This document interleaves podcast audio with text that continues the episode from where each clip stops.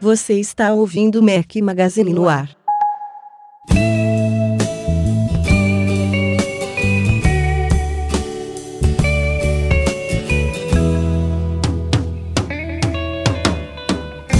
Fala galera do Mac Magazine, bem-vindos ao Mac Magazine no ar número 98. Hoje ao som do glorioso Raul Seixas, sugestão do Luiz Felipe Chiaradia. Valeu, Luiz Felipe. Bom dia, boa tarde, boa noite a todos. Estou aqui com meus dois companheiros inseparáveis, Breno Mazzi, diretamente dos Estados Unidos, é claro. Fala galerinha, tudo bom? Já tava com saudade, vim igual o pessoal gosta de brincar, vim tomar uma água aqui, já já eu volto. comprar, comprar umas frutas, né, pra a feira da semana e tal. Comprar umas frutas, cara, olha, nada a ver com nada, tá? Mas já fazendo um comentário. Usei pela primeira vez o Amazon Fresh, realmente comprei fruta pela Amazon, fiz uma feirinha muito top e coisas assim, detalhezinhos que você nunca imaginou na vida, né? Você vai adicionar uma banana no carrinho, ele pergunta se você quer verde ou madura, que faz todo sentido, mas eu nunca pensei que ia ter essa opção no, na Amazon, né? E o serviço entrega rapidinho, tesão, tesão. Depois a gente comenta sobre é, isso. Já começou falando pra caralho. E aí, Eduardo Marques, tudo bom? fala, Rafa. Fala, Breno. Beleza? Belezinha. Hoje a gente tem um companheiro de peso aqui, convidado especialíssimo, fundador de peso da não, né? É, de peso entre aspas, né? Ah, entendi. É. Não, não literalmente, eu quis dizer. Né? De peso pena. 65 é um... quilos de muito peso. Marco Gomes, seja bem-vindo, tudo bom? Muito obrigado pelo convite. Ouço sempre, tô sempre lá comentando até no Twitter e mandando minhas opiniões, participando, mesmo que, que à distância. E agora é muito bom estar aqui. Na, a distância não mudou nada, na verdade a gente está na mesma distância, mas pelo menos a gente está síncrono agora. É isso aí. A gente sempre acompanha seus comentários, seu nome já estava aqui na, na, na, top da lista aqui para convidar e a gente sempre ficava. Nossa, a gente tem que marcar o horário, o Breno sempre atrasa, né? Hoje fui eu que atrasei, por acaso, ironia do ah, destino. Ah, que bom, ainda bem que você admitiu admito, que. Breno, admito. Um, ah, um, é. Quando... Hoje é o 98, né? Quando foi a última vez que aconteceu, eu não lembro. Mas é, quando o gente... Breno me convidou, quando o Breno me convidou, eu já mandei para ele. Cara, mas você não vai atrasar não, né? É, vou, você vai aparecer. Eu falei, pô, lógico, né, cara? Mas é bravo, né? A gente grava domingo, tarde, é até difícil conciliar as agendas de convidados. Ah, pra mim mas... não tá tarde não, pra mim esse horário é bom. Não, é, hoje, excepcionalmente, por causa é. do mar. Quando, quando, ele vai beber água nos Estados Unidos, aí fica um bom horário. Mas quando aí, ó, ele tá em casa com as crianças... 6h50 da tarde ainda, ó, tranquilinho. É, tá, hoje tá tranquilaço aqui, 15 para 15 pras 11 no Brasil, domingo 20 de julho, tá maravilha. Mas, Marco, vamos começar antes da gente falar de pauta, falar um pouquinho sobre você, sobre o seu negócio. O que é a Bubox, antes de mais nada, né, pro pessoal que não conhece? A Bubox é uma rede de publicidade que surgiu em 2007 a partir de um projeto meu. Hoje tem lá 40 pessoas trabalhando comigo, além dos mais de 60 mil publishers que usam a nossa ferramenta para ganhar dinheiro. Basicamente, a gente ajuda anunciantes a fazer publicidade em mídias sociais, principalmente blogs e redes sociais como o Twitter. E do outro lado, a gente ajuda quem publica conteúdo na internet, como blogueiros e, e pessoas que têm Twitter, né, twitteiros, a ganhar dinheiro com, com, com publicidade de grandes anunciantes é, e também de pequenos e médios anunciantes. Então é uma rede de publicidade de um lado ajuda o anunciante a estar na internet nesse ambiente altamente interativo que são as mídias sociais, e do outro lado ajuda quem produz conteúdo na internet a ganhar dinheiro com, com o que está fazendo. Ô Marco, então teoricamente eu posso falar que a Bubox é uma empresa mega democrática. Qualquer twitteiro pode entrar lá, se cadastrar e começar a fazer ad ou preciso ter? Exatamente, exatamente. Ah, excelente, parabéns. É, é exatamente isso. Tem até um videozinho que eu fiz daquele Dimitri, quando o Dimitri descobre que uma coisa legal aconteceu e começa a dançar, lembra? Tem um Sei, que descobre, eu fiz. É, depois olha, Dimitri descobre que dá para ganhar dinheiro com Twitter. Procura no, no YouTube que você acha que eu fiz, que é exatamente isso. Ele, ele descobre que ele, com, com, com, com o Twitter dele, consegue ganhar dinheiro. E é, é isso, é isso a Bubox ajuda a fazer. Não só Twitter, né? Como, como blog também e tal. E hoje a gente alcança 60 milhões de pessoas no Brasil. O Brasil tem 100 milhões de usuários de internet, então a gente alcança aí basicamente 6 em cada 10 brasileiros conectados, exibindo propaganda dos nossos dos nossos clientes anunciantes e é, estamos presentes em 500 mil sites. Então a gente está aí um, num volume bem grande. Ah, parabéns. Eu lembro uma, quando eu te conheci a primeira vez, cara, você estava apresentando a ideia da Bubox lá no Gafanhoto. Você lembra disso? Pô, tem muitos, muitos, muitos, muitos anos. Muitos, anos. Eu tava com a casa interativa do, do Casé, né? Do Casé, é isso. Você tava é. apresentando a ferramenta, eu acho que era V1, e eu tava contando como ganhar dinheiro com fazendo o jogo da velha na, é, no Cydia, né? Por causa do, desblo do desbloqueio. Animal, animal. Oxo. É, isso aí, eu lembro, lembro bem disso. Oxo. Não, foi antes o Oxo, cara. Esse foi, era no, Caramba. Era no Installer, lá atrás. Meu, Mas você não chamava de Oxo já?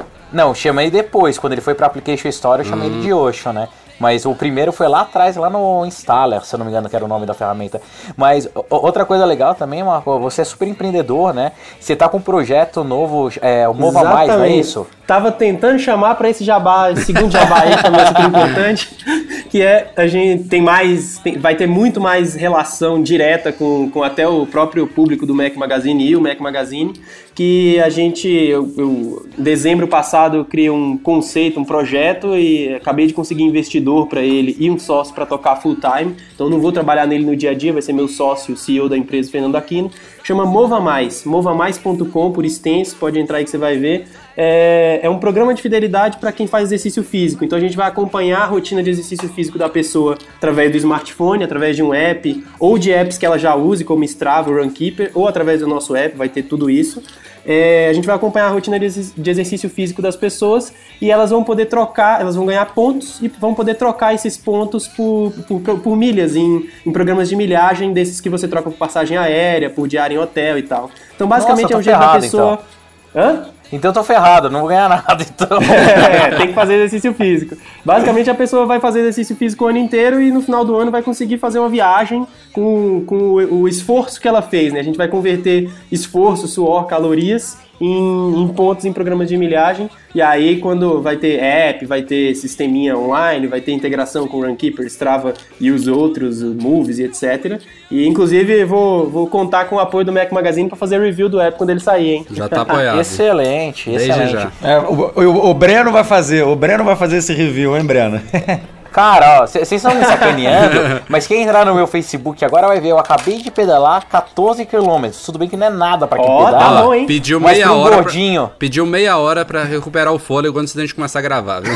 Lógico, velho, puta gordo, nunca faz nada, sai pedalando igual um retardado, que eu queria saber se, se você pedalar 14 km todo dia, você vai conseguir um benefício físico muito bom, cara, porque 14 km é, uma, é um, um uma distância muito legal para fazer exercício, assim. Pode continuar aí, se você fizer isso todo dia, daqui dois meses você vai poder esfregar o, o seu gráfico de evolução Marco, na cara desses dois Marco, aí. Você Boa, não conhece né? o Breno, né?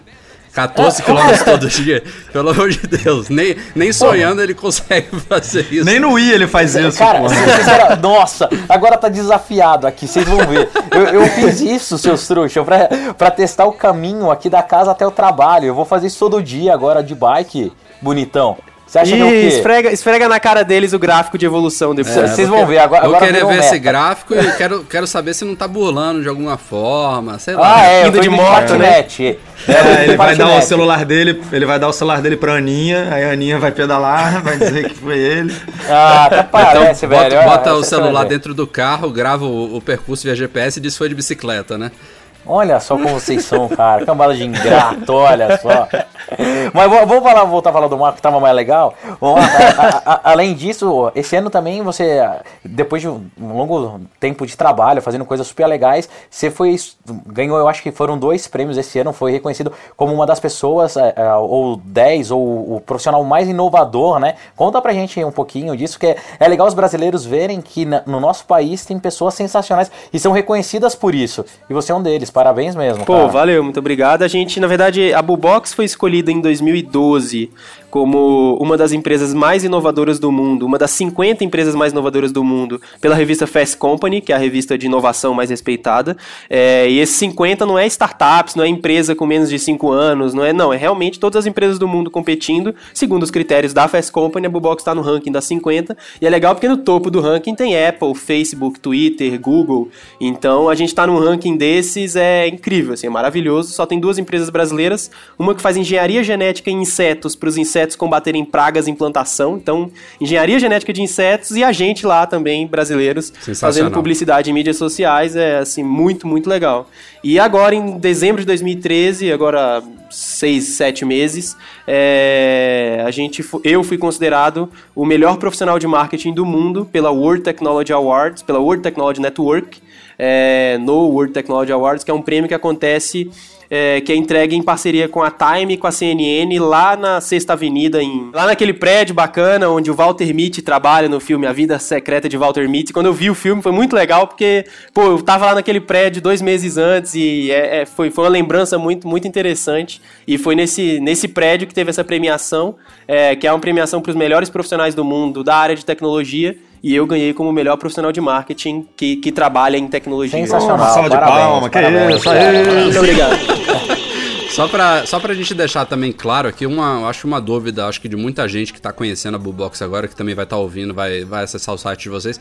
Você considera a Bullbox é, uma concorrente ou uma complementação a quem já usa Google AdSense em sites para monetizar sites? Como é que funciona isso na sua, na sua visão? Não é uma concorrência, é, é uma outra alternativa, é uma alternativa que inclusive pode ser usada e é usada na maior parte das vezes em conjunto porque tanto o AdSense quanto a Bullbox tem limite máximo de anúncios por página, é... e além disso, cada um funciona melhor em certos tipos de sites e em certos tipos de audiência, em certos tipos de conteúdo. Então, frequentemente é bom você estar tá testando novas opções tanto que existem várias outras empresas além da Bluebox, sendo o, o Google AdSense a, o maior deles, bem maior que a Bluebox, inclusive, é claro.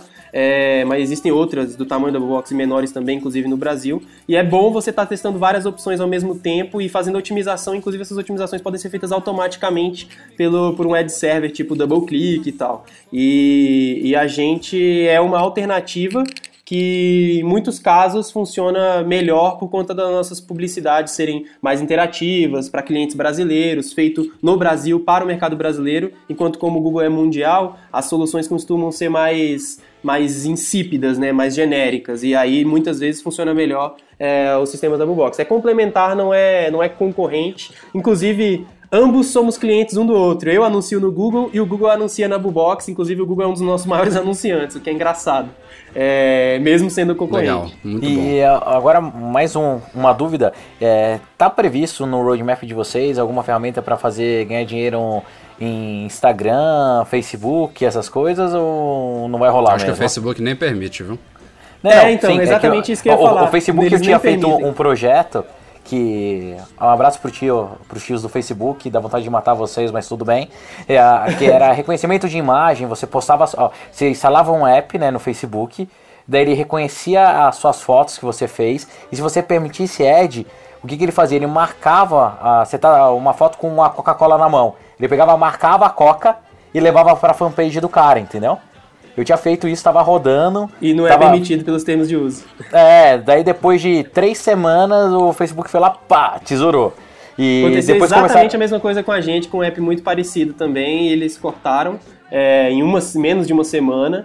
É, talvez pela exposição que teve na mídia, não sei, e realmente não pode. Então a gente não tem nenhum plano de fazer nada para monetização de fanpage, nem nada disso, simplesmente porque o Facebook não permite e o Instagram meio que não permite também, principalmente por ser Vai do Facebook, bolo. né? É. é. É, tá no bolo. Então a gente não tem mais por uma escolha deles do que nossa, inclusive. Ah, infelizmente, porque o ad deles eu acho tão ruim, assim. Pelo menos não conseguem acertar o que eu quero, mas. É, eles tinham que criar tipo um sisteminha tipo Apple, né? Assim, que dividisse o, o share, tipo 30, 30, 70, sei lá. É. É. De, é. Deixasse é, são, eles são bem gananciosos. E aí ficava né? com uma parcela. São bem gananciosos. São, cara. Mas, mas tá certo ele, tá todo mundo lá, é isso mesmo. Tem que é, não, ó, e, e, uma coisa que, pelo menos pra anunciar a app, o Facebook funciona bem. Então, é, funciona muito bem mesmo. Não posso reclamar muito, não. Mas vamos lá. Vamos, vamos pra pauta, então. O Brasil é o quarto maior mercado mobile do mundo e os aplicativos para celulares e tablets conquistam cada vez mais espaço nos negócios e no nosso dia a dia. Se você e sua empresa querem participar desse lucrativo mercado, O IAI, Instituto de Artes Interativas, é a escola mobile pioneira no Brasil, que ensina a criar, pensar e desenvolver aplicativos para iPhone, iPad, Windows Phone e Android, em cursos rápidos e práticos. O IAI fica na Casa Bola, na Rua Mauri 352, entre a Faria Lima e a 9 de Julho. Ligue 3071 4017 ou acesse iai.arte.br. E pintou nessa semana nos, nas documentações da FCC, que é a Federal Communications Commission lá dos Estados Unidos, é equivalente à nossa Anatel aqui no Brasil, é, algumas, algumas referências a um novo hardware da Apple que utilizaria a tecnologia iBeacon. A iBeacon ele é uma combinação de uso de Bluetooth com é Bluetooth Low Energy, né, o Bluetooth LE, que você consegue é, fazer comunicações rápidas entre dispositivos próximos um dos outros. Está sendo muito utilizado, por exemplo, é, para dar informações em determinados pontos turísticos ou pontos de, de consumo, é, pontos de venda, enfim. Existem várias aplicações bacanas aí de iBeacon. E aí surgiu essas informações, tem até um desenho supostamente do fundo desse dispositivo, ele é meio circular é, que a gente não sabe ainda bem o que, que é, não sabe direito o tamanho, não sabe se é uma evolução de algum produto atual, como por exemplo um AirPort ou um Time Capsule, ou se é uma coisa menor, como por exemplo um iWatch da vida, enfim. É, Edu, o que, que, que, a gente tem de informações sobre esse rumor? É, na verdade, não é um rumor, né? É, um, é, um, é uma, uma novidade fatual, né? Tem uma documentação, mas a gente não sabe o que, que é, o que, que pode vir a ser. Exatamente, mas um, assim, na minha opinião, um indício de que esse produto não deve ser oferecido para o público doméstico, assim, né, para a gente, a gente não vai chegar numa Apple Store e comprar esse produto, é justamente ele ter aparecido é, nesse, nesses documentos da FCC, né? Porque se fosse um novo produto da Apple, muito provavelmente a empresa ia dar algum jeito de dar uma escondida, enfim, disso não aparecer até o produto ser lançado.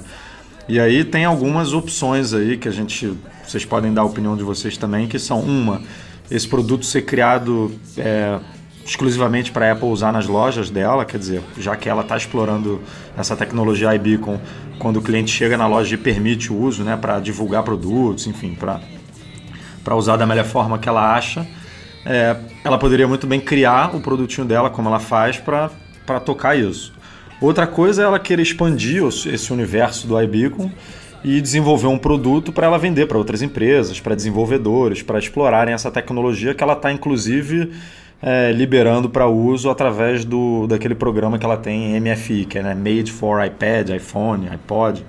Então é, é, uma outra oportunidade. E a terceira oportunidade seria isso chegar para a gente, é, para o mercado doméstico, mas que eu não enxergo muita, muita razão, muita, muitos benefícios assim para a gente estar tá comprando um produto desses. Né? O que, que, que vocês ah, acham? Desculpa a ignorância, mas uh, quando sai um, um, documento desse, ele é o produto já final ou ele pode ser um módulo de um produto? Se ele for um módulo só, cara, daí abre assim para ser N coisas. Pelo né? desenho era um produto, viu, Breno? Mostra o fundo assim com o logo da Apple é, já. Pelo desenho é um negócio muito pequenininho. Se você olhar a porta mini USB aqui no, na ilustração, Assim, é um negócio, meu, do tamanho menor, do tamanho da palma de uma mão, talvez menor, ah, inclusive. Que é, então, que é o, o tamanho de, de, desses transmissores de Bluetooth, de iBeacon e tudo mais. Tem uns bem pequenininhos mesmo. É, não, mas cara, se for menor do que uma palma de uma mão, beleza, pode ser um transmissor. Se ele for um pouquinho maior, daí dá pra fazer coisas legais dentro. Tipo, é, cara, será que. É que se for o hardware todo, daí mata um monte de coisa, porque é um hardware só de iBeacon. Então, beleza. É, tem um, tem um, tem um detalhe tá? importante nele, se, se, Edu, eu não sei se eu tô falando besteira, mas eu acho que ele não tem um Wi-Fi esse dispositivo, não é isso? É. é eu, ouvi, eu ouvi comentários sobre isso. Então mataria ele ser um AirPort ou até uma Apple TV da vida. Ah, e, poderia... e, isso, é esse ponto que eu ia chegar. Se ele não é um. Se ele é um produto to, no, completo, é um produto novo, cara. E pode ser facilmente vendido na, na Apple Store sim. Quem quiser colocar um iBeacon em casa para fazer customização, exemplo, eu tenho uns aqui em casa que eu faço umas brincadeirinhas, eu coloco o meu telefone na mesa de cabeceira, né? Para carregar, na hora que eu coloco ele seta o alarme para 7 horas da manhã. Daí uh, chego no, na, na sala, coloco ele, ele abre o controle da Apple TV, é. né, o aplicativo Ia da Apple TV. Ia ser tipo NFC então. Exato, isso. Pode ser uma tagzinha é, o, disso, entendeu? O rumor de que a Apple poderia vender isso pro, pro mercado doméstico é justamente com aquela API que ela abriu, né? No, vai abrir, que é o HomeKit, que poderia, esse dispositivo poderia servir justamente para fazer essas interações em casa e tudo. Só que isso ainda está meio nebuloso, né? A gente não sabe como que a Apple é, já, já teve um rumor passado dizendo que a Apple ia entrar nesse mercado doméstico lançando alguns produtos, mas não no, na mesma linha da Nest, que tem termostato e detector de fumaça. Seriam aparelhos mais. É, mais mainstream, assim, digamos. Então, sei lá, é, fica meio confuso isso, porque por um lado, é, a outra API que trabalha meio que nessa, nesses moldes, que é o Health Kit, a Apple é, a, a, gente está esperando né, a chegada de um iWatch, o próprio iPhone vai fazer muito tipo de monitoramento, mas ela lançou essa plataforma mais também para arrumar a bagunça que está esse mercado hoje do que propriamente dito para o iPhone é, ser um exponencial de saúde né, é, nesse mercado. E eu acho que o HomeKit vai por esse caminho também. Assim, acho que ela lançou mais essa API para poder é, arrumar a bagunça que hoje em dia existe com um milhão de, de é, aplicativos e serviços diferentes, tudo concentrado numa numa única num único local ali dentro do seu iPhone, né, do que propriamente dito ela sair lançando um monte de aparelho. Mas fica sempre aí a chance dela entrar com algum hardware, né? Até porque ela também ganha com, a, com o licenciamento MFI, né? Sim, sim. E deve, é uma boa grana, né? MFI o nego paga uma graninha boa. Algum palpite, Marco? Eu acho que pelas evidências é um negócio de ficar em loja mesmo, assim, é muito pequeno, muito Pode ser que seja alguma coisa pra gente colocar em casa e fazer umas tags em casa e tal, como o Breno falou. Mas, enfim, tem até meio a cara da Apple de lançar isso, como lançou uma Apple TV, assim, lançar meio mais ou menos, sabe? Lançar sem tanto, tanto frisson. Mas, enfim, não, não, não sei o que seria. Para mim, aparenta ser uma coisa mais para botar em loja, talvez numas Best Buy, nos negócios assim, para ter um, um para ter o, o, uma demonstração, um, né, prática. Uma demonstração e um, você chegou aqui e mandar coisa, oferta e etc. Mas eu acho difícil ser alguma coisa para nem colocar em casa e ou para ser um aparelho com qualquer tipo de complexidade, já que ele pela imagem ele parece ser tão pequenininho. Né? Isso que o Breno falou faz muito sentido, né? Assim, se você imaginar um, que bom, futuro hein? pro Não, não, um futuro produto da Apple assim que mistura o Apple TV com um iBeacon desse com um roteador Wi-Fi, né?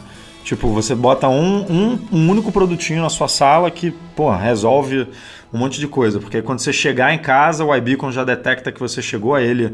É, enfim, ele, ele conversa com a fechadura, que conversa com a garagem. É, e é bem a cara da Apple fazer isso também, né? É, o Wi-Fi ali no centro de casa, o Apple TV com, né, que a gente espera que evolua aí com aplicativos, SDK e tudo mais. Então poderia ser um único produto assim animal. Só que pela imagem que a gente está vendo, é, tá mais para o que o Marco falou mesmo. Um, um simples dispositivozinho para ser usado em lojas e tudo é, mais. É, eu espero que a Apple realmente lance é, algo a mais com isso. Eu queria um.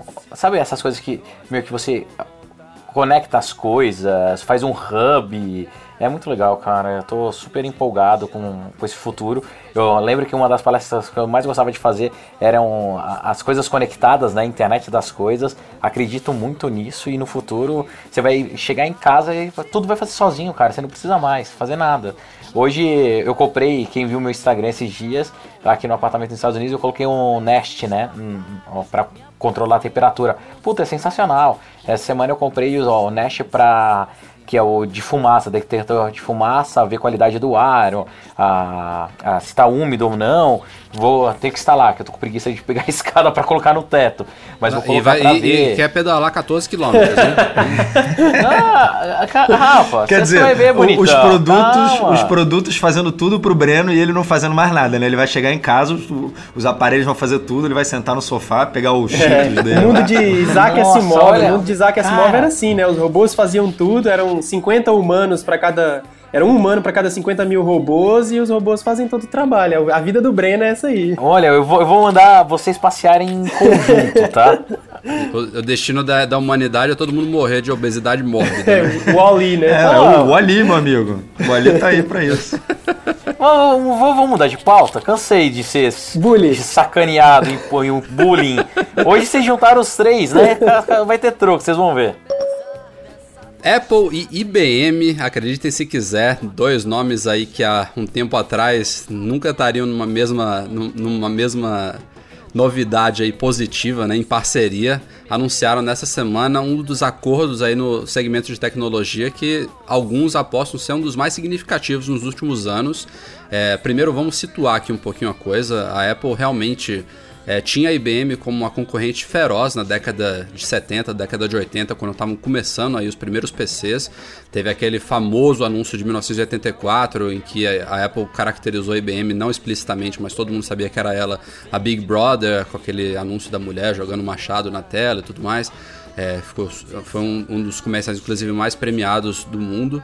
É, e elas realmente foram concorrentes ferozes durante muitos anos, mas é, o anúncio dessa semana não é o primeiro não é uma primeira parceria entre elas. Elas tiveram por anos uma grande parceria envolvendo também a Motorola na fabricação de chips PowerPC para os Macs, né, antes da transição para o mundo Intel, entre outras coisinhas menores. Desde o ano passado também já tinham alguma coisa relacionada rela, diretamente, não diretamente, mas indiretamente relacionada com a novidade anunciada nessa semana, que foi uma união entre as duas para colocar o iOS de vez dentro do mercado corporativo, mercado de enterprise. É, a gente costuma falar muito aqui no podcast de coisas para consumidores, é um assunto que eu pessoalmente nem vou ter tanta propriedade aqui para explicar, talvez o Marco pode ajudar e o Breno também. É, eu e o Edu a gente teve um pouco de dificuldade de cobrir o assunto, mas enfim, é o que, o que elas estão fazendo juntas é pegar toda a expertise e toda a credibilidade que a IBM tem nesse segmento e colocar isso dentro do mundo iOS e expandir ainda mais iPads, principalmente. O foco agora é iPad, mas eu não vejo porque a parceria não, não venha se expandir também para iPhone e até para Macs no futuro, mas o foco por enquanto são iPads na Enterprise. É, a IBM vai trabalhar em uma série de soluções dedicadas para iOS, vai atuar como uma, uma espécie de revendedora de iGadgets, de iPads dentro de empresas. É, e aí é uma, é, uma, é uma união de forças que ameaça muito, principalmente a BlackBerry, que já estava em maus bocados e a gente já viu no dia seguinte do anúncio as ações da, dela despencarem, se não me engano, mais de 11%, não sei se foi 11 ou 14. onde? Existe valor Estão é, estimando, inclusive, que até o final do ano que vem a BlackBerry deixa de existir já. É triste, mas é, e a outra que também pode vir nesse bolo aí, pelo menos tomar uma, uma grande rebarba, é, uma grande, um grande soco no estômago, digamos assim, é a Microsoft, que também tem um grande foco aí no mercado enterprise. Mas, assim, não, não entrar em grandes detalhes, assim, como eu falei, não é minha seara, eu queria deixar vocês comentário o que, que vocês acharam dessa novidade. É, eu, eu particularmente, geralmente começo começar falando, né, então, desculpa cortar todo mundo, mas Cara, adorei. Eu acho que a Apple foi super inteligente fazer essa parceria com a IBM. Hoje no mercado corporativo já saíram várias notícias falando que as 50 maiores empresas, 500 maiores empresas, as mil maiores empresas, não sei quantas mil empresas usam o iPhone já como o principal device corporativo. A tendência é que a, com essa parceria as coisas melhorem cada vez mais e se e torne o iOS um produto mais seguro, mais eficaz e funcionando dentro das corporações. A, a Microsoft, igual você falou, vai, vai sofrer um pouquinho, mas se eu fosse a Microsoft, faria uma, uma mesma parceria. Cara, coloca o, o Exchange Mas funcionando quem, perfeito. Cara? Com a própria Apple, cara. Lógico, a Apple hoje é uma das maiores fabricantes de device móvel do planeta. Mas não, mas eu acho que aí a situação é um, um cenário bem diferente a Microsoft para a IBM. A Microsoft ela tem a, a, própria plataforma, fabrica hardware hoje em dia. Não, o próprio Cook falou, né, que a, hoje Apple e IBM não, eles não são concorrentes, pelo menos é, especificamente falando desse mercado corporativo e tudo eles não são concorrentes em nada, né? Eles só se completam. É, e Apple e Microsoft não seria muito bem assim, né? Não, eu, cara, eu concordo com vocês, mas a, do lado da Microsoft, olhando a Microsoft, para ela seria um puta negócio. Ah, sim. Um puta negócio, entendeu? É, eu, se fosse a Microsoft, queria estar tá lá, certeza absoluta. É, eu acho que assim, tem um potencial absurdo, mas ao mesmo tempo eu sou meio cético porque os perfis são muito diferentes. A decisão de enterprise é sempre, inevitavelmente, tomada com base em custo. E o custo dos aparelhos Apple a gente sabe que não é o melhor, na verdade é o pior, né? Eles são os mais caros. É, e assim, é, fatalmente, toda empresa quando começa a crescer, por mais que goste de usar Apple, deixa a Apple só para alta gestão e vai ali no chão de fábrica para os PCs. Inclusive, isso aconteceu com a minha empresa. A gente usava só, só Apple no início, porque não precisava nem de cabo, né, de rede, não precisava de nada. Era uma tomada e nada mais. Ele vinha todo ali no iMac, né, vinha tudo junto. Não era igual PC que você precisa de um desktop, de, um, de, um, de, um, de uma CPU e etc. E mas com o tempo a planilha te aperta e você precisa ir para a solução de, de, menor custo, entendeu? E para isso hoje os Windows e os Android são, são, são bastante atrativos. Então a Apple e a IBM vão precisar de bastante trabalho aí, de alguma coisa realmente muito legal para conseguir convencer no mercado de enterprise, digamos assim, do, do tomador de pedido, vendedor da Coca-Cola, sabe? Aquele cara que visita o bar, sei lá. É, para esse cara vai, vai ter que ter alguma coisa que seja realmente razoável para poder fazer ele abandonar a solução de baixo custo dele e adotar um aparelho tão caro quanto um iPhone, um iPad ou um iPod que seja. Mas em compensação, a gente sabe que a Apple e a IBM têm o poder de fazer isso, porque elas já fizeram muitas coisas incríveis. Todas as grandes revoluções da comunicação que a gente teve aí nas últimas, sei lá, três ou quatro décadas vieram deles, né? Eles foram protagonistas. Então não, não dá para duvidar, mas não é tão fácil quanto fazer uma parceria e começar a vender, entendeu? É, eu acho que tem muito trabalho a ser feito. Ao menos coloca a Apple meio que no mesmo patamar do que as outras empresas, né? Porque a Apple sempre foi uma empresa muito voltada para o mercado doméstico, né? E aí toda a, a logística dela, enfim, a operação dela é meio que moldada para o consumidor doméstico. Então, por exemplo, a Apple não tinha essa, aquelas coisas que no mercado corporativo são é, corriqueiras, né? De que é o, o, o, suporte é feito na própria empresa, é, necessidades de garantias e, e, suportes diferentes do produto do que para o mercado doméstico. Então, pelo menos agora a IBM é, leva isso.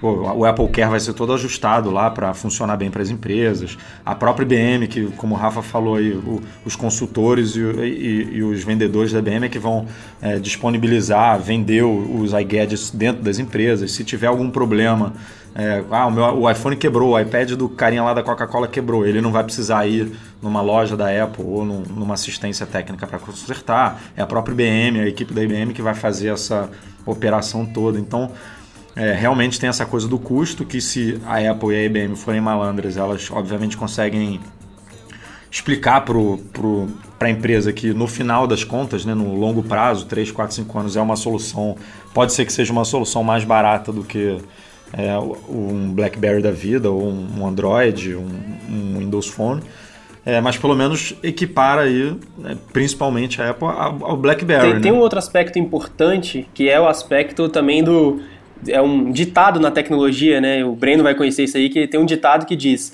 ninguém é demitido por comprar IBM.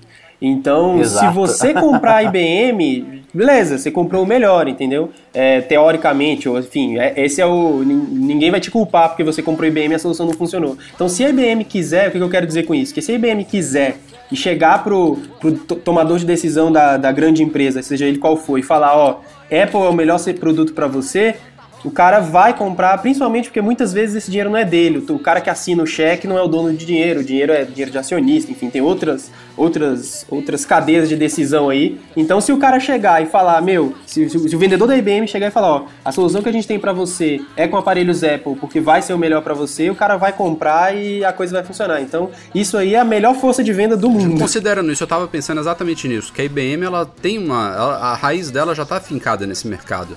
Vocês não acharam que essa parceria ela é muito mais vantajosa para a Apple do que para a IBM? Ih, cara, comissão disso aí deve ser uma beleza. Cara, a IBM deve estar tá levando um, uma parcela das vendas aí da Apple gigante, cara. Mas gigante. comissão, cara. Que solução mobile a IBM poderia apresentar hoje? Ou eles fariam alguma coisa com a Microsoft, com a Surface, ou iriam para uma fabricante tipo Android, Samsung, LG, daí tem várias, ou com a Apple que é a Premium, cara, que nos Estados Unidos é super bem vista e no mundo todo, tudo bem que é uma solução cara, mas ele faz um pacote bom. Que a IBM é cara, entendeu? O Marco acabou de explicar tudo, assim, porque na verdade a IBM vai chegar e vai falar assim, cara, eu tenho. Não é se você usar a Apple, vai virar e falar assim, a gente, a Apple e a IBM, é, a Apple e a IBM juntas vão construir, por exemplo, podem desenvolver, por exemplo, o um aplicativo que o cara precisa para aquele determinado é. É, job. Porque a, vão ter né, as equipes lá de desenvolvedores da Apple e da IBM vão construir, vão criar aplicativos nativos para o determinado cliente. E aí não tem como essa não ser a plataforma perfeita, né? Porque vai ser customizado, assim, no, no mínimo de detalhe para o cara. É, e nós sabemos então... que o ecossistema Apple também é muito bem feito, né? Então, assim, não vai dar pau, a atualização vai ser muito fácil de fazer, os updates vêm over the air, não vai ter diferença de dispositivo, ele vai tratar bem os diferentes tamanhos de tela. Tudo isso que a gente já sabe que a Apple é muito boa para nós usuários, tem um valor incrível e indescritível para quando você está falando de uma enterprise. É, desde né? que a IBM não use o iCloud para fazer backup, tá tudo excelente, cara. é, e é legal também, a Apple, a Apple, muito antes dessa parceria, ela já vem, versão após versão do iOS, implementando é, a, provavelmente até por pedidos de empresas, né, de gerentes de TI e tudo mais, ela tem aprimorado o iOS já para o segmento enterprise. Hoje o iOS ele é muito mais preparado, independente de IBM, do que há, há três anos atrás, por, por exemplo. Então, Nossa, mas agora eu acho que ele tende a avançar ainda mais. Claro que não no iOS 8, né, uma coisa muito recente. Mas eu imagino daqui para o ano que vem que a gente vai ver algumas coisas pintando nele com fruto dessa parceria aí, de, de coisas que elas se des descobriram juntas, uma, uma, própria consultoria, digamos assim, da IBM, de forma a melhorar o iOS, que vai ser muito Eu acho que aí positivo. você pode estar um pouquinho errado. Eu acho que pro iOS 8 a gente já pode ver muita mudança, porque quando você faz uma parceria a público, e os caras já estão namorando há muito tempo, eles já estão trabalhando junto há muito tempo. Daí para chegar o, o, o, iOS 8 com esse tanto de novidade, aí precisa anunciar a parceria antes, entendeu? Pode ser. Com certeza, cara, com certeza a Apple já tá namorando com a IBM já faz Não, um ele bom falou, tempo. Ele falou, eles já estão trabalhando. Eles já estão conversando há mais de dois anos já. Então, vai, é, teremos novidades em breve. Assim, iOS 8 eu, eu acho, cara, tem, que vem Tem coisas coisa. básicas para o mundo do Enterprise que o, uh, que o iOS ainda não tem. Eu não sei se os outros, os outros ecossistemas vão ter, porque eu não sou lá o melhor especialista neles. Mas coisas básicas quanto controle de permissão de usuário, espelhamento, log, nego saber o que, que, tá, o que, que tá sendo feito no. Tipo assim, um, um gerente saber como os, os seus vendedores estão usando, quanto ele, quantos pedidos eles estão tomando é, se eles estão usando o dispositivo para ver pornografia ou não, essas coisas, sabe? Que é básico no mundo de PCs, a gente sabe que tanto no mundo de PCs quanto no mundo de dispositivos Apple, desktop, isso é totalmente possível e é muito necessário para você fazer gestão de uma equipe de 100, 200, 5 mil, 50 mil pessoas. É, e que no, nos dispositivos móveis, pelo menos na, no dispositivo Apple, a gente sabe que não existe. Né? Não tem como um gerente saber o que, que a galera está acessando ou deixando de acessar é, de maneira simples. Tem como de maneiras ultra complicadas, mas não de maneira simples. E esse tipo de coisa acho que vai vir a ser implementado exatamente com esse tipo de é, parceria. só para finalizar o assunto. É, a gente postou né, esse artigo e vários comentários no Facebook falando, ah, Steve Jobs, aquela coisa que a gente Se já, já sabe, né? O povo esquece. É, o povo esquece, né, cara, que, por exemplo, o Jobs é, anunciou no palco uma parceria com a Microsoft com Bill Gates para salvar a Apple, o nego vaiou e o caceta, e era o cara lá que tava fazendo acordo com o Bill Gates. Numa época que a Microsoft era rival e o caramba, né? nego, parece que apagam do, o, a história da Apple, né? O que já aconteceu, como que a empresa já já era concorrente e fez as pazes, enfim, com, com outras empresas e e fica retomando esse assunto. Interessante também, como a, como a parceria, como eu falei, ela, ela, ela, ao menos inicialmente ela é muito focada no iPad. O Tim Cook ele comentou numa entrevista para o Wall Street Journal que 80% do trabalho dele é feito no iPad. Óbvio que é um número que Mentira! Ele, é, chutou, arredondou, sei lá, mas assim, não, não, não acho que ele mente é, que ele realmente fica muito tempo no iPad. Eu até estava conversando com o Edu, falei, olha, pra gente, o que a gente faz, eu e o Edu, diariamente, até o que você e o Marco fazem também, Brano, é, é, é, é inadmissível, é, é, impensável hoje você usar um iPad como dispositivo principal. Dá para quebrar um galho em certas ocasiões. Mas para o Cook, o Edu que levantou isso no chat, é, é até aceitável. É um cara, um, um, tomador de decisões. Ele tá sempre on the road, tá visitando empresa, tá é, passeando pela Apple em vários departamentos. Enfim, eu, eu não, não acho que é talvez não seja 80%. Ele deve usar e-mail, calendário, notes. É exatamente.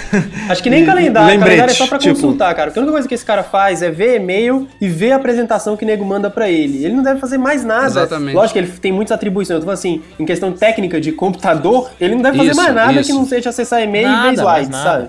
Exatamente. Não, não, e, e, fora os quatro ou cinco acessórios pois que é. ele tem né, que já trazem tudo mastigado para só tomada de decisão. Exatamente. Pô, delícia, delícia, delícia. Dizem que quanto mais dinheiro você tem, menos você trabalha, mas mais responsabilidade você tem, né? Por aí. é, é isso aí. Eu, eu lembro que um dos meus mentores falava assim, Breno, é, você tem que botar o, o dinheiro para trabalhar para você, não você trabalhar pro dinheiro. E é isso que esses caras fazem. Então, né? então... então Rafa, a gente tá mal pra caceta, viu, cara? Então, então o negócio de ficar escrevendo 50 mil toques por dia, cara, Trabalhando tá com nada. um camelo. Eu não sei se todos vocês lembram, mas ainda em maio de 2013, né, já tem mais de um ano, pintou aqui para contas brasileiras, IDs Apple brasileiros, o recurso de verificação em duas etapas, é, que é uma coisa que já existe há bastante tempo. É uma forma de você se logar de forma segura em serviços, em vez de você simplesmente digitar uma senha. Você normalmente usa um dispositivo externo, como por exemplo seu celular, para receber um SMS com um código, ou até um token de banco naqueles chaveirinhos. Enfim, existem várias formas aí de você se autenticar usando dois fatores, né, ou duas etapas, é, garantindo uma maior segurança aí no, no, acesso a serviços seguros. E isso tinha pintado para IDs Apple no ano passado, mas a coisa ficou pouco tempo no ar, já existia para contas americanas, e foi só na semana passada que a Apple expandiu ele significativamente, eu acho que ele só estava em oito países, alguma coisa assim, e agora já passou a mais de 50, inclusive Brasil, então... É, quem quiser ter esse nível extra de segurança aí é só ir lá nas, na gerência do Apple ID é, bota no Google aí a ID Apple, Manage, gerenciar, enfim, eu não me lembro agora o URL completa, mas você vai na sua área de senha, gerenciamento de senha, ele normalmente vai pedir aquelas perguntinhas secretas lá que você escolhe, personalizadas, não é isso, Edu? Ele pergunta as, é, ele, a, per ele as... pergunta duas. É, e se Deus quiser, você tem as respostas guardadas. e, aí você, depois que ativar a verificação em dois passos, você obviamente dá adeus para essas perguntas. Você não precisa mais lembrar de nada disso. É, é importante dizer o seguinte, que essa verificação em duas etapas ela acontece de duas formas. Uma é você receber um, uma notificação push pelo buscar meu iPhone. E outra é por SMS. Então é bom sempre você tentar cadastrar as duas porque se você estiver num lugar sem internet, você pode receber por SMS. Se você tiver, é, sei lá, deu um problema no seu, no seu, na sua conta do, do, do buscar meu iPhone, você pode receber por SMS. É, é, bom você ter os dois, porque eu e o Breno já passamos aí por algumas. Não, passamos o caralho. Que... Tô com esse, essa merda. Deixa chegar na minha vez pra de falar, daí eu vou falar pra você. Então é bom você registrar o.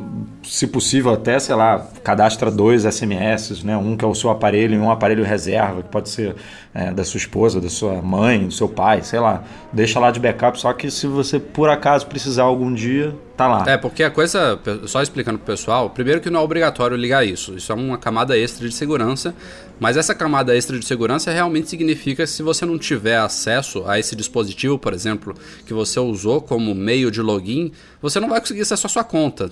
Ele até gera, quando você configurar a verificação em duas etapas, ele gera um, um código grande lá, que é tipo um código mestre, né, Edu? Que você, pode, você deve anotar. É a, é a chave, eles chamam de chave de recuperação. É uma sequência lá de é, letras e números que você, por favor, pegue esse número e guarde no seu cofre. e aí, porque você sempre, se der algum problema na sua conta, você sempre precisa de três coisas. É, quer dizer, no mínimo duas coisas dessas três, que é ou a senha, ou a chave de recuperação, ou acesso a um desses dispositivos de confiança que recebem é, é, essa verificação de duas etapas, né, que é feita ou por SMS ou por notificação push.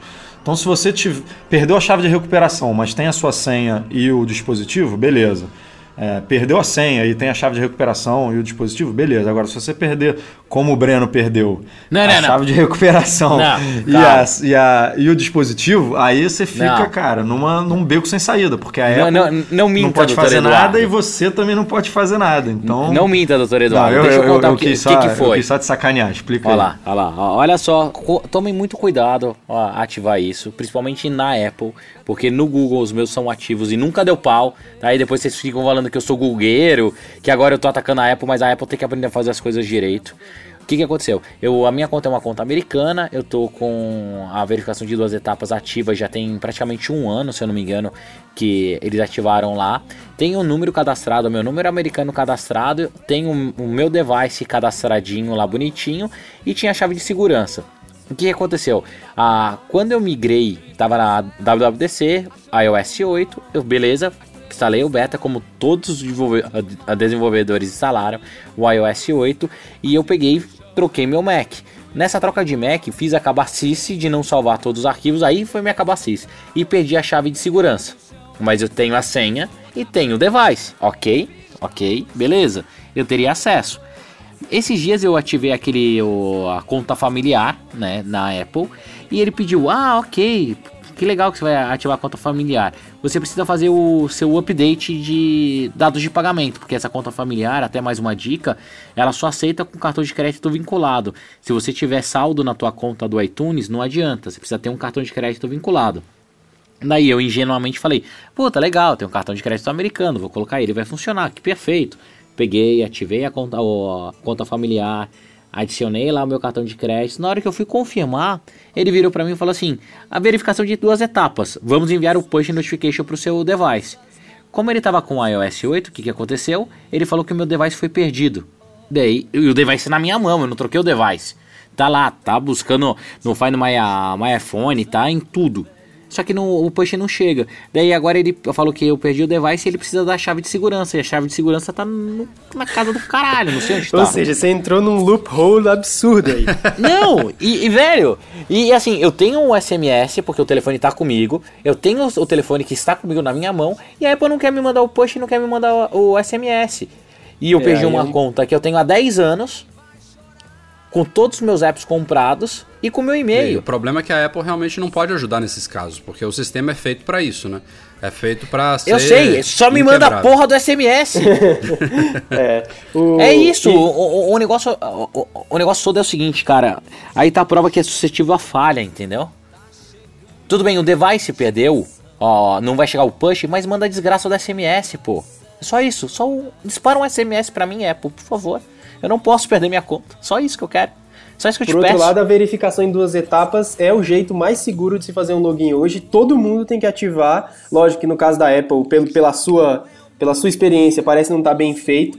Mas como genericamente, né, como recurso, ele tem que ser ativado em todos os seus serviços, cara. Ative no Google, ative no Twitter, ative no Facebook, ative onde der, porque nesse negócio de usar senha única, uma senha textual, igual a gente acessava em 1998, é o negócio mais inseguro que tem, é super fácil quebrar ou razoavelmente fácil quebrar, seja lá qual for sua senha. Não interessa se você usa senha de 24 caracteres igual eu uso, aleatória. Mesmo assim, ela é, ela é mais fácil quebrar do que se você usar a verificação em duas etapas. Tem que usar, porque senão, cara, você fica muito suscetível a perder toda a sua conta. Igual tem inúmeros relatos aí de gente que perdeu música pra caramba, de gente que perdeu aplicativo comprado e tal. Só que é uma pena que, pelo seu relato, a Apple tem um buraco aí em algum lugar. Espero que não aconteça com mais gente. Né? É, eu, eu uso há mais de um ano aqui sem problema. Não, tudo bem, mas você não instalou o iOS 8.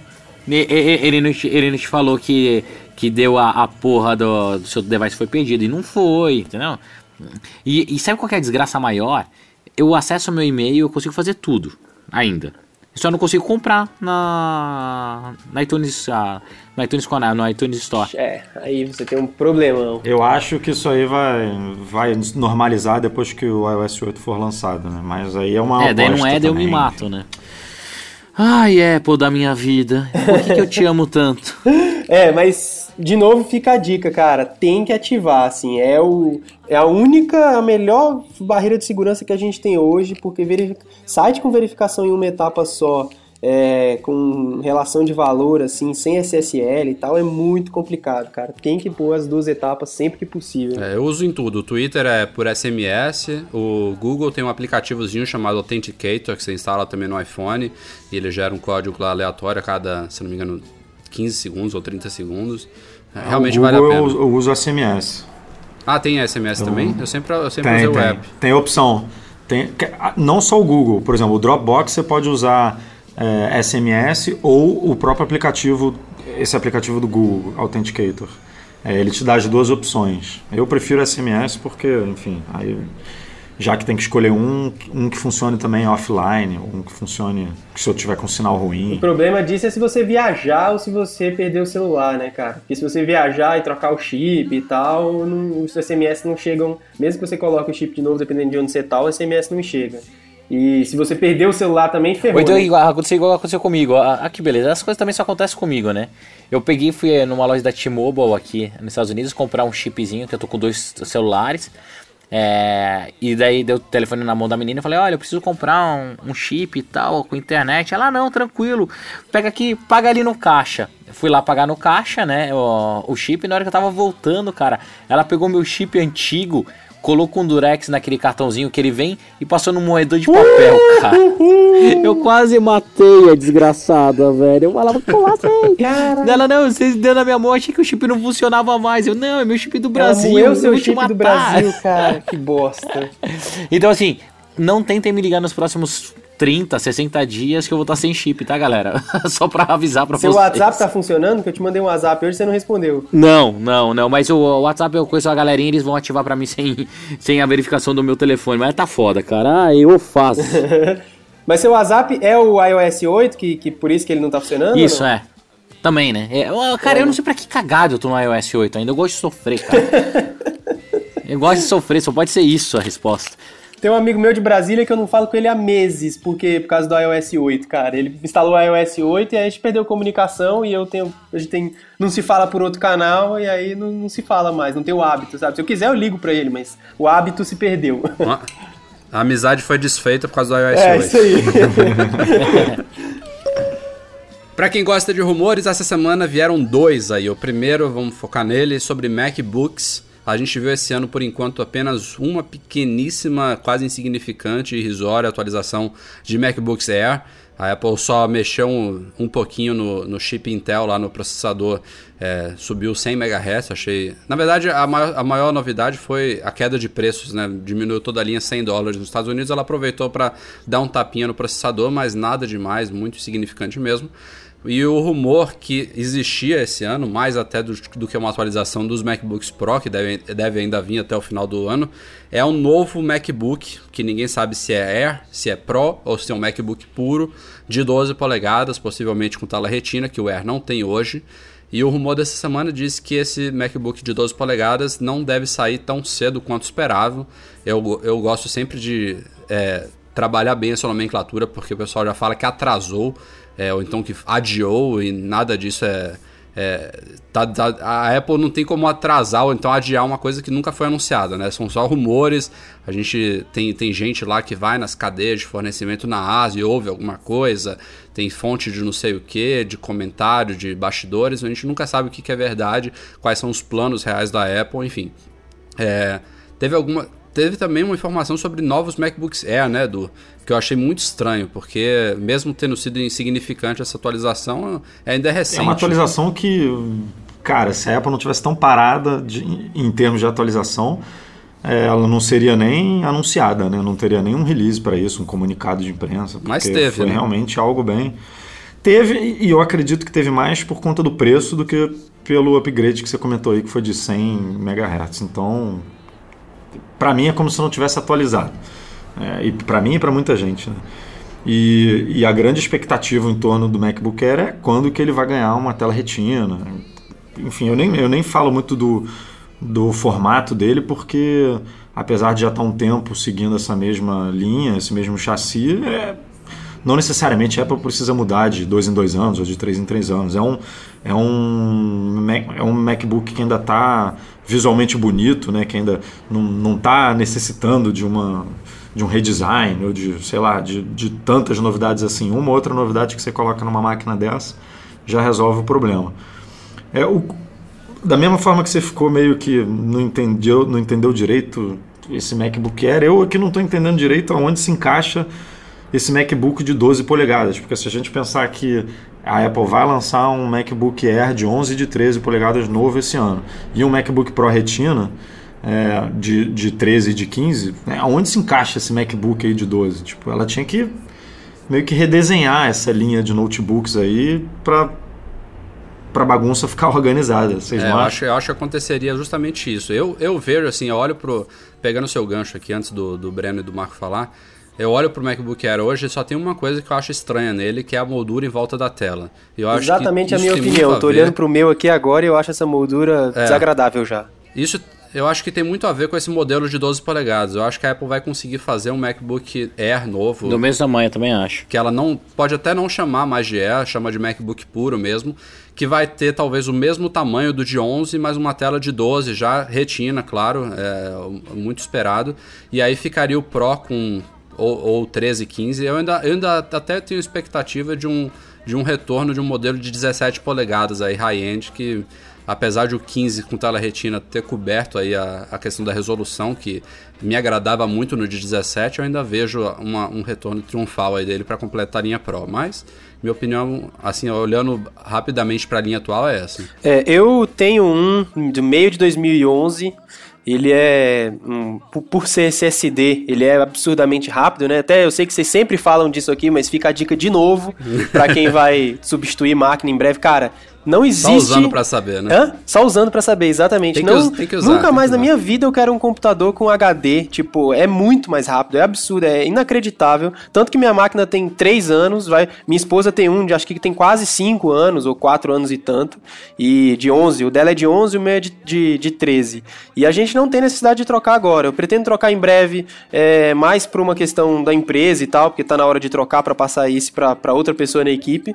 Pretendo trocar ele agora em setembro. Até É uma pergunta que eu tenho a fazer a vocês: se eu troco ele em setembro, se eu espero mais um pouco e tal. Já tô esperando, já ia trocar ele ano passado e não troquei.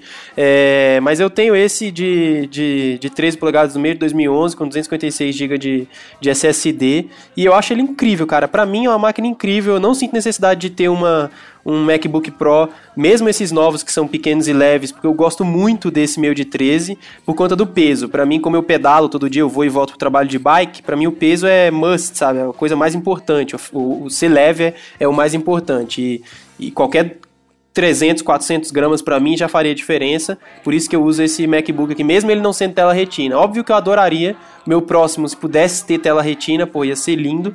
Mas hoje eu não troco meu MacBook Air, mesmo sem ser retina, eu não troco ele por nada, porque eu acho ele uma máquina incrível, maravilhosa. Para mim é o estado da arte do, do, hardware no mundo, assim, porque não tem peças móveis. É incrível, cara. Eu acho ele lindo. Mesmo tendo que colocar um trilhão de hubzinhos USB para funcionar tudo quando Ah, não, mas eu não conecto nada nele, cara. não, eu sou a pessoa mais, mais linda do mundo. Eu só conecto. Não. Nem o é, iPhone eu conecto nele. O iPhone eu conecto na tomada quando tem que carregar, cara. Eu não conecto quase nada nele. Quase nada nada. Muito raro. Não, cara, quem já, quem já ouviu as minhas o podcast já já viu que eu sofri muito para largar meu MacBook Air, cara. Assim, mas foi doído, doído, doído, cara. Eu amava aquela máquina. Para mim, foi, até hoje é um dos melhores notebooks que a Apple já fez na história. Portátil, rápido, bateria dura pra caramba. Cara, é muito, muito foda, muito foda. Acabei trocando que eu queria realmente um, um, um computador tela retina mas sofri também para me adaptar, porque ah, primeiro eu comprei um 13, daí vendi, daí voltei pro E. Que eu nunca, eu nunca me desfiz do meu E, né? Ele tá guardado, ele fica ali em casa de backup, meu, meu computador de backup. Daí voltei pro E. Daí cansei, peguei de novo um de 13. Não consegui. Daí fui para um de 15. Daí não consegui. Daí voltei pro de 13. Daí não era o de 13. Daí hoje eu tô com um de 15, tô feliz pra caramba, mas é muito pesado, esquenta ba bastante assim. E toda vez que a gente fala de rumor, essas coisas, eu sempre fico ansiosíssimo para ver a nova linha de MacBook Air. Tá demorando demais, eu acho que quando chegar vai chegar para arrebentar e com certeza eu vou migrar, cara. MacBook Air é o que é, assim, é o melhor é, é, computador do mundo, cara. Eu amo eles, amo, amo. Respondendo aí a dúvida do Marcos sobre comprar em setembro ou não, é uma dúvida muito recorrente, né? Eu sempre digo que se você tem necessidade de comprar, se você não tá, assim, com, como você disse que está é, tranquilo, com a máquina tá, tá te satisfazendo, é, se você pode esperar, eu, eu, sugeriria esperar, até considerando que a gente já está falando em rumor de uma nova versão vindo por aí.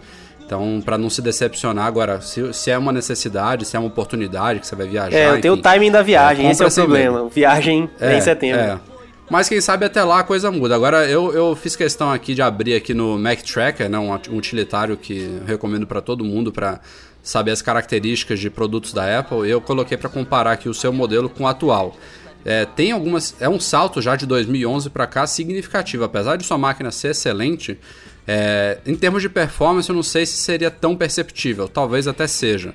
Mas você vai sentir muito em autonomia de bateria. Apesar de já ser bom, vai ficar melhor ainda. É, hoje eu já tô sofrendo que minha bateria já tá velha. Ela já aparece aqui Service disso, Battery. É. Já, tá, já tem que trocar. Eu vou trocar ela de qualquer maneira trocando a máquina ou não, agora eu vou para os Estados Unidos e vou trocar ela, porque a próxima pessoa que pegar, pega Mas os, os, pro, os, os, processadores atuais da Intel eles já fazem um uso muito melhor da, da bateria, então mesmo, mesmo que a sua tivesse novinha, comparando com a atual, ele já vai, já vai ter uma autonomia muito melhor.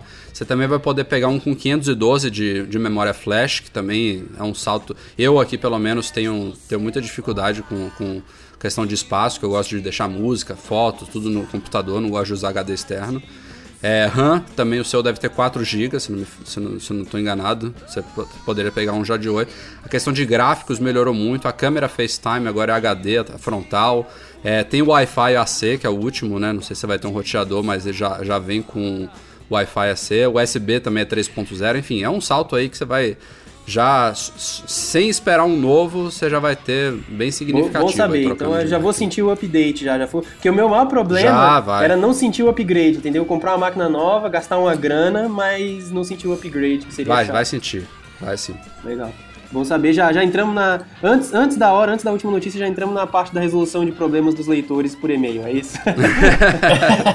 não, e só para completar, esse rumor do MacBook Air, ele diz que o os novos modelos devem sair, devem começar a sair das fábricas lá em, no fim de agosto. E enquanto que o MacBook de 12 polegadas, esse que a gente não sabe muita coisa, deve ficar mais para o final do ano ou para o início de 2015 mesmo. E só para a gente completar aqui o tópico, a gente tinha falado que eram dois rumores nessa semana. É, um tem a ver com o suposto painel frontal do iPhone 6, ou seja, lá como a Apple vai chamar esse novo iPhone.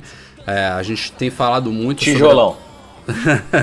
sobre a possibilidade de a Apple abandonar a parceria com a Corning, né, que é a fabricante do Gorilla Glass, e passar a usar um vidro de safira, não cristal safira, que ela já usa hoje, é bom notar, no botão Touch ID né, dos iPhone 5S, já é aquela cobertura de vidro ali, já é diferente do resto de toda a tela, é feito de safira, é que a gente já viu também vídeos no site comparativos e tudo mais, tende a ser um material mais resistente, é, principalmente arranhões, né, que é uma das coisas que a gente mais sofre. Com relação à queda, é uma coisa que ainda é uma dúvida, mas a gente viu recentemente um vidro que também mostrava que ele seria bastante flexível e resistente nesse sentido também. Mas a novidade nessa semana é que parece que a Apple está usando aí, se é que essas peças que vazaram são mesmo quentes, né? E há uma, uma probabilidade muito grande de serem, é, considerando o histórico de anos passados, é, a Apple estaria usando um composto que mescla uh, o material Safira com outros, porque teve um youtuber, né? Não sei como é que chama esses produtores de conteúdo no YouTube. O cara é muito bom, por sinal. Esqueci agora o, o nickname dele lá no YouTube, mas a gente vai linkar o post aí na, na no, no, post do podcast. É, ele, fez um, ele fez um teste. A, a, a gente passou um novo nível de testes de resistência em vidros, né? A gente sempre usava aquelas chave, faca e tudo mais, já era o suficiente para a gente ver se o vidro era resistente ou não. Esse cara já tinha, já, já tinha feito um teste desse, usando canivete, faca, chaves e tudo mais, com esse suposto painel frontal do iPhone 6, e nada tinha acontecido. Ele agora comprou umas lixas lá de é, que usam metais aí mais duros, né, que eles chamam, né, na escala Mohs lá, que tem a durabilidade, a resistência de, de, de certos materiais, que é, o topo tá o, o, diamante, né, o diamante só pode ser arranhado com outro diamante, é, e aí tem toda uma escala aí de, de, de 0 ou de 1 um a 9, se eu não me engano, e aí ele pegou é, umas lixas com é, materiais mais que, que tem uma capacidade de arranhar maiores do que até um canivete ou uma faca muito afiada. E ele conseguiu facilmente, sem muito esforço, arranhar a tela desse iPhone 6. É, e são materiais que supostamente não poderiam arranhar um vidro 100% de safira. Então, é, seja por questão de custo aí ou por alguns outros interesses, como por exemplo flexibilidade da tela, que um vidro 100% de safira não ia oferecer, porque ele é tão duro que ele não tem é, muita maleabilidade, não seria fácil de entortar ele. É, parece que essa tela não vai ser 100% de safira, enquanto o botão Touch ID ele continua sendo. Ele pegou essa lixa e ele não conseguiu fazer nenhum arranhãozinho no Touch ID do, do iPhone 5S. Cara, para mim isso é super evolução, sensacional mesmo. Ah, o meu iPhone ele sofre bastante, como eu não gosto de usar case e nada. Coloco no bolso com chave do carro junto, sabe? É, é, não sou muito cuidadoso com, com essas coisas, infelizmente, devia ser até um pouco mais. E ele já tem vários risquinhos. Você pega assim meu, meu device e olha, já tá um pouco detonado. Com esse, com esse vidro eu acho que ele estaria perfeito. Então. Os seus, é, é seus riscos são na tela mesmo, Breno? Na tela, cara. Na cara, tela. eu, eu, eu. É, mas o sou... alumínio também fica bem ferrado, né? É, é isso cara, que eu ia falar. É... O meu alumínio, a minha maçã, por exemplo, tá bem arranhadinha, mas a tela não tem cara, nenhum eu, arranhão. A, a, minha maçã também tá bem detonada, cara. A, maçã, onde tá. Isso porque eu troquei meu telefone quando abriu a loja do Rio. Você lembra? É, né? mas o, francês que não, o não Breno sabe. não pode ser exemplo, não. O Breno é maluco. É que eu uso pra caramba, né? Não é igual você, é, você coloca no pedestal, não, o Breno lá, daí dá, assopra, limpa 65 Tour, vezes por dia. No MM Tour, o Breno, em, uma, em um dia de MM Tour, ele deixou o iPhone dele cair umas sete vezes na, na van. Ah, cara, quase caiu, quase caiu para fora da janela. O não, Breno não é referência, não. É, não, sério, o Rafael e o Edu andam com um paninho do lado, limpando, com aquele. É, parece aqueles caras que é louco por limpeza, sabe? Tira o sprayzinho do bolso, da espirradinha. Tinha de ser mentiroso, Deus, cara. Tinha de ser Vocês mentiroso. são frescos, cara. Eu não, eu uso. Eu compro um negócio eu pra usar. Tem um vidro blindado em cima, ele fica um pouquinho mais pesado mas eu quebrei meu telefone algumas vezes, gastei quase mil reais trocando tela nele durante dois meses, assim, que eu quebrei ele várias vezes seguidas, mas porque eu tava meio estressado. Qual que é o seu telefone, Marco? O meu é um iPhone 5S desse novo, enfim, iPhone 5S branco. E não esse, eu não quebrei. Mas caía Hã? como, Marco? Caía, caía o quê? De bicicleta? Não, ou não, caía, caía da mão caía mesmo, de você tava tomando um antibiótico. Até a galera, o médico falou, ah, o famoso antibiótico mão de alface. Porque tem uns antibióticos que deixam sua mão mole, boba, é verdade. E não foi esse telefone, foi o antigo, o iPhone 5 mesmo, iPhone 5. Deixei ele cair tantas vezes e quebrou tantas vezes que eu fiquei totalmente traumatizado. Aí hoje no iPhone 5S, quando eu comprei, eu mandei colocar também um, um vidro blindado em cima dele, é um vidrinho assim de 2 milímetros, sei lá, mas que até agora, so far so good, cara, não arranhou nada. Eu cuido dele, eu não ponho no bolso com chave e tal, mas também não sou nazi, não. Eu, enfim, eu uso intensamente, não, não fico passando paninho nem nada ah, disso. Eu e o Rafa, a gente não, é que nem você, o cara. Rafael, o Rafael e o Eduardo, cara, eles tiram da caixa, dá aquela cheirada. ai, produto novo. Não, isso é só o Rafael. Daí, isso é antes é só de colocar Rafael. na mesa, sabe aquele paninho que vem com o MacBook, que a gente colocar na mesa, o Rafael abre o paninho, a caminha do telefone, coloca o telefone em cima. Ah, pelo amor de Deus, é, cara. Não, não vou nem negar. A gente usa. Mentira, a gente usa igual o Marco e, e, pior, que a gente não tem escudo, não tem, não tem essa proteção que ele falou que, que colocou no dele. Só que a gente tem o, o bom senso que nem ele que não bota no, no, bolso com, com chave com canivete, com, com chave de fenda, que diamante, que né? bota tudo no mesmo bolso. Pô, o negócio não, o, o negócio não é resistente? É ou não é resistente? Então pronto, é velho. Cada um faz uso que quiser. Você que é milionário e pode comprar um telefone a cada três meses, faz mesmo, é isso aí. ah, é, exatamente. Tá Chegou ao cerne tá da falando, questão. Chegou ao cerne. É isso aí. Olha quem tá falando. Para, Matou a sombra. Eu vou, eu vou até acabar a pauta aqui agora. E vamos chegando aqui ao final do nosso podcast com a nossa tradicional leitura de e-mails enviados pra gente pelo noar.mecmagazine.com.br. O primeiro e-mail que a gente selecionou nessa semana foi só uma dica complementar em relação à semana passada. Vem do Ricardo Souza, a gente discutiu aqui entre os e-mails lidos é, sobre navegadores que reproduzem é, conteúdo em flash no iPhone e a gente esqueceu de falar de um que realmente é bem bacana. Eu assino embaixo a dica do Ricardo, que é o Puffin. Se escreve P-U-F-F-I-N. É, é uma alternativa em relação ao Skyfire que a gente tinha falado aqui na semana passada. Cara, então, pra quem precisa dessa merda, é, tá aí a Era dica. isso mesmo, eu fiquei impressionado com que. Eu fiquei imaginando qual o motivo profissional do cara precisar disso. Porque só o motivo profissional do cara ter, trabalhar em alguma empresa que tem vídeos em flash que ele é obrigado a assistir, sei lá. Alguma coisa assim, cara, porque não faz o menor sentido. Pois é, mas se existe o aplicativo é porque tem gente que precisa. É, né? com certeza, com certeza. Vamos lá, a, a primeira pergunta de fato dessa semana vem do Ainison. Espero que eu tenha lido seu nome certo, Dornelas. É bem difícil aqui. É, ele direciona a pergunta para o Breno, mas o Marco também eu acho que pode responder. Ele diz que está começando a desenvolver aplicativos para iOS e não sabe aonde armazenar o código, de o código fonte dos aplicativos dele. Ele pergunta para o Breno ou para o Marco se vocês utilizam algum serviço para isso, algum, alguma coisa que tenha controle de versão, controle de acesso, etc. Que solução que vocês recomendam aí para armazenamento de códigos? Deixa o cara mais genérico antes, deixa eu falar antes, Breno, que você é mais específico. Tá? Lógico. É, enfim, eu, a gente não faz desenvolvimento de aplicativos para iOS especificamente, mas a gente tem lá um monte de programador que faz desenvolvimento para várias plataformas e a gente usa GitHub, é o que a galera mais gosta de usar, é o que eu recomendaria, onde eu guardo, é onde eu guardo o código até dos meus projetos pessoais, tem controle de versão, você pode abrir para ser open source as partes que você acha que devem ser open source, deixar fechadas as partes que você acha que tem que deixar fechada. Eu recomendaria o GitHub pela robustez do sistema e pelo pelo, pelo histórico e tal. Mas enfim, o, o Breno é, desenvolve especificamente para iOS e para outros dispositivos, acho que pode dar insights mais, mais profundos o, cli o cliente dele para Mac, ele recebeu uma atualização bem legal nos últimos dias. Aí. Não sei se vocês usam. Eu uso para fazer upload aí de novos códigos para o site, para o Mac Magazine. O nosso servidor é, roda na nuvem também em Git. E ficou bem bacana a nova versão. Assim, o Git sem dúvida nenhuma. A gente já testou outros na, na empresa. Na época que eu tinha, né? A, a empresa de, que desenvolvia software para terceiro e, e, era muito código tudo e todas elas acabavam falhando em algumas coisas e o GitHub é a mais parrudona é a mais segura e principalmente a que a, a comunidade mais usa então quando você vai compartilhar com o código com alguém ou entra um desenvolvedor novo cara o GitHub sempre é a melhor solução é sempre o melhor a melhor visto. Então, também é uma, uma grande fonte de aprendizado e fora que né? o ícone é bonitinho. É, é bonitinho. É, é uma, é uma é uma grande fonte de aprendizado, né? Como tem muita coisa lá em código aberto, você pode navegar lá, se aprende, analisa código, Exatamente. pode usar bibliotecas compartilhadas, tem muita Comenta no código aberto. dos outros e tal, isso é muito importante. E eu, uma outra dica que eu tenho que é importante, pelo jeito ele, ele não é lá um desenvolvedor de muitos anos, eu até posso estar enganado, mas é ter o código também em mais de um lugar. Então, de tempos em tempos, nem que seja de mês em mês ou de ano em ano que seja, o cara colocar o código num Dropbox, em algum outro lugar porque é sempre bom ter um segundo. Quem, backup, quem tem um não tem nenhum, e quem tem dois tem um, né? Sempre se diz isso. Então tem que ter mais de um backup. É, eu faço, eu tenho uns pluginzinhos que fazem no Google, no, no Google Plus.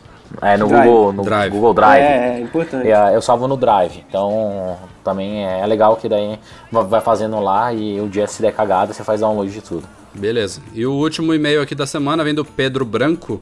Ele fala que quando ele está reproduzindo músicas no iTunes, ele tem um iMac rodando Mavericks. Quando está nos últimos 15 a 20 segundos, segundo ele, ele para de tocar a música e avança para a próxima faixa. Isso não acontece com uma e com outra, e sim com todas. E quando ele usa o VLC, por exemplo, não tem esse problema o que fazer. Eu vou começar a responder aqui, se vocês quiserem, vocês complementam. Pedro, o iTunes ele tem um recurso especificamente para isso. Não é um bug, é um recurso. é, você vai nas. É, aquela, aquela, aquele velho ditadinho. Você vai lá nas preferências do iTunes, na, na aba reprodução. Tem a primeira opção chama fusão entre músicas, não sei se você usa em português ou em inglês. É, e eu, eu, eu pessoalmente adoro isso, eu deixo a fusão ligada e boto no máximo, que são 12 segundos, você falou 15 ou 20, mas deve ter sido sua percepção. Eu não sei se é exatamente isso que acontece aí, tá? Pode realmente estar tendo um problema. Não sei, você falou que as músicas param e avança para outra, mas a fusão que ele faz, ele pega esses últimos, por exemplo, 12 segundos, ele dá o fade out em uma e o fade in em outra. Então, ele faz, ou seja, uma fusão entre músicas. Em vez de você esperar terminar realmente uma faixa para começar a outra do comecinho, ele, ele faz uma mescla entre, entre elas no final da que está tocando e no começo da outra.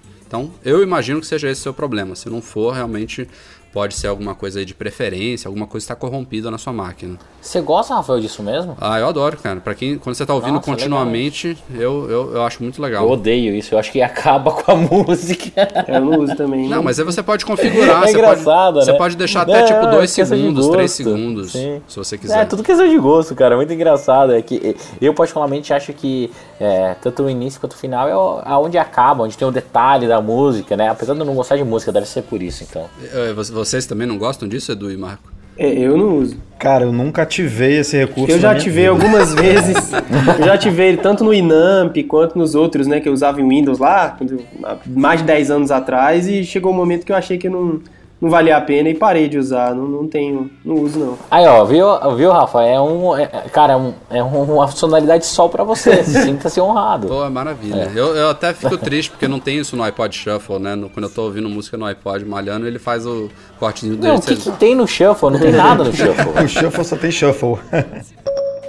Bom, galera, este foi o Mac Magazine no ar número 98. Acreditem se quiser, estamos chegando lá, hein? Marco Gomes, muito obrigado, valeu mesmo. Foi um prazer ter você aqui com a gente. Viu? Muito obrigado pela oportunidade, vai ser ótimo é, é, ouvir esse, esse episódio no ar. Um episódio que eu sou ouvinte há tanto tempo e e, pô, muito legal estar tá aqui. Espero que a galera tenha gostado da minha participação e que eu não tenha enchido o saco de muita gente. Valeu. Valeu mesmo. Breno e Edu, até semana que vem. Valeu. Valeu, galera. Até a próxima. E, Marco, por favor, compartilhe a sua opinião sobre o iCloud. o iCloud é uma merda. Merda! Muito obrigado, por isso que eu te adoro. Você, você viu? Pessoas inteligentes, o cara mais inovador do mundo. Olha o que ele tá falando da iCloud, entendeu? O Breno combinou, o Breno combinou tudo com o Marco Gomes. Eles combinaram de falar mal do iCloud, combinaram de falar mal do, do Breno, depois, da Apple. Depois tem aquela, aquela, aquela crédito lá no iTunes que você ia me dar, hein? Lembra disso?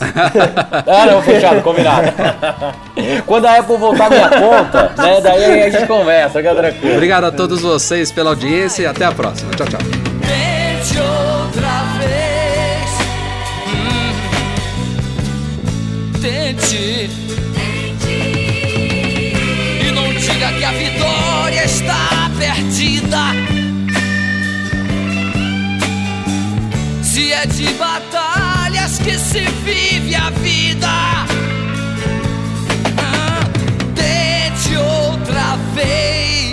Edição e mixagem Cave Noctua. Conheça nosso trabalho, acesse cavenoctua.com. Não entendeu? Acesse nãoentendi.net.